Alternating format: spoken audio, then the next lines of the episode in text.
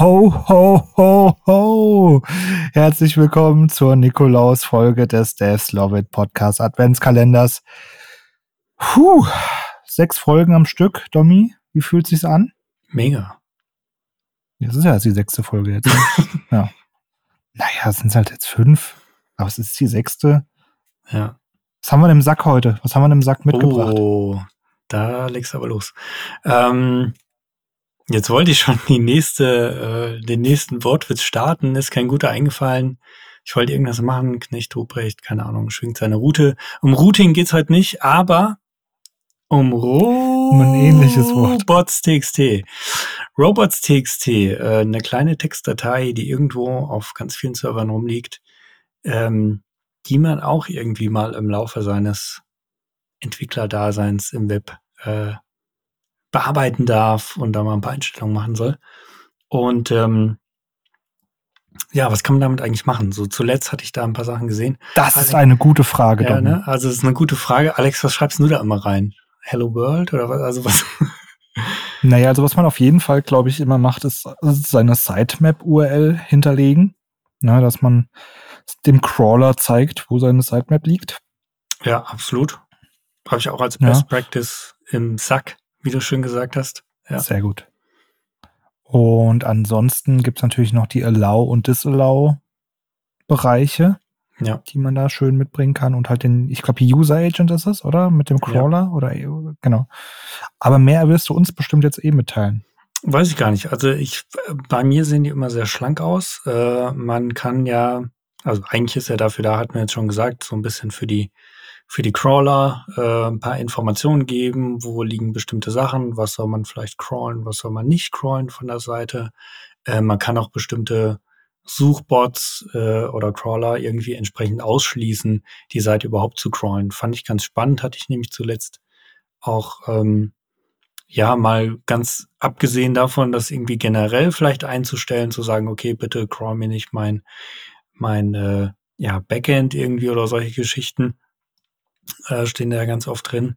Aber ich hatte jetzt auch zuletzt gesehen, gerade bei dem Thema KI, dass da ganz viele reinschreiben, ey, äh, bitte lass hier äh, ChatGPT nicht drüber crawlen. Also ich möchte nicht, dass meine Inhalte da auf ChatGPT landen, dass die da gefunden werden. Ich möchte es nicht. Also gab es ganz oft quasi so eine Art Gegentrend. Ich mach's der KI jetzt schwer. Ich sag dem, dem Bot, nee, meine Website crawlst du bitte nicht. Also dafür kann man es auch verwenden.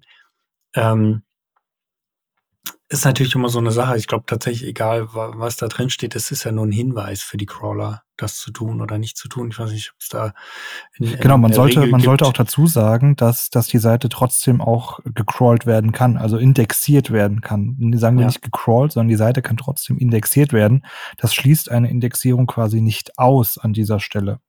Ja, dafür müsste man dann tatsächlich das äh, Meta-Index äh, hier No Follow und Gedöns machen, ähm, dass das wirklich nicht auch indexiert wird, weil das jetzt ja eine rein technische Geschichte für Crawler ist. Genau, da vielleicht, du hast ja auch noch eine gute Best Practice verraten, dass eben sagen, okay, ich will eine bestimmte Seite gar nicht, dass die indiziert werden, tatsächlich das dann Ganze über das Metatag Robots lösen mit dem ja, Content No Index für nicht indizieren. Aber auch da habe ich gelesen, es ist gar nicht mal so äh, standardisiert. Das heißt, wenn jetzt irgendein ganz böser Crawler das ignoriert, dann kann er das einfach ignorieren. Also die meisten Crawler, wie zum Beispiel Google, Bing und Co., akzeptieren das genauso und äh, nehmen das dann auch so hin, dass eben nicht im Index landet. Aber wenn man wirklich will, dass eine Seite nicht hundertprozentig sicher gehen will, dann braucht man eben Passwortschutz und Co. davor. Genau, Okay. ansonsten könnte man noch, glaube ich, ist noch erwähnenswert, meiner Meinung nach, dass man ähm, vereinzelte Dateiformate oder Dateiendungen ausschließen könnte, wenn man explizit beispielsweise gar nicht möchte, dass die Bilder gecrawlt werden oder Videos gecrawlt werden, dann könnte man das an der Stelle auch vermeiden. Wozu könnte das gut sein? Ähm, Google selbst schreibt, dass man das als eine Art Craw äh, Traffic Verwaltung benutzt, eine robots.txt. Das heißt, man kann an der Stelle eben unnötigen äh, Traffic auf seinem oder Last auf seinem Server eben vermeiden, indem alles abgerufen wird. Ähm, fand ich eigentlich ganz, ganz spannend. Noch nie so wirklich über die Robots.txt im Detail nachgedacht. Aber ja, auch ein interessanter Ansatz.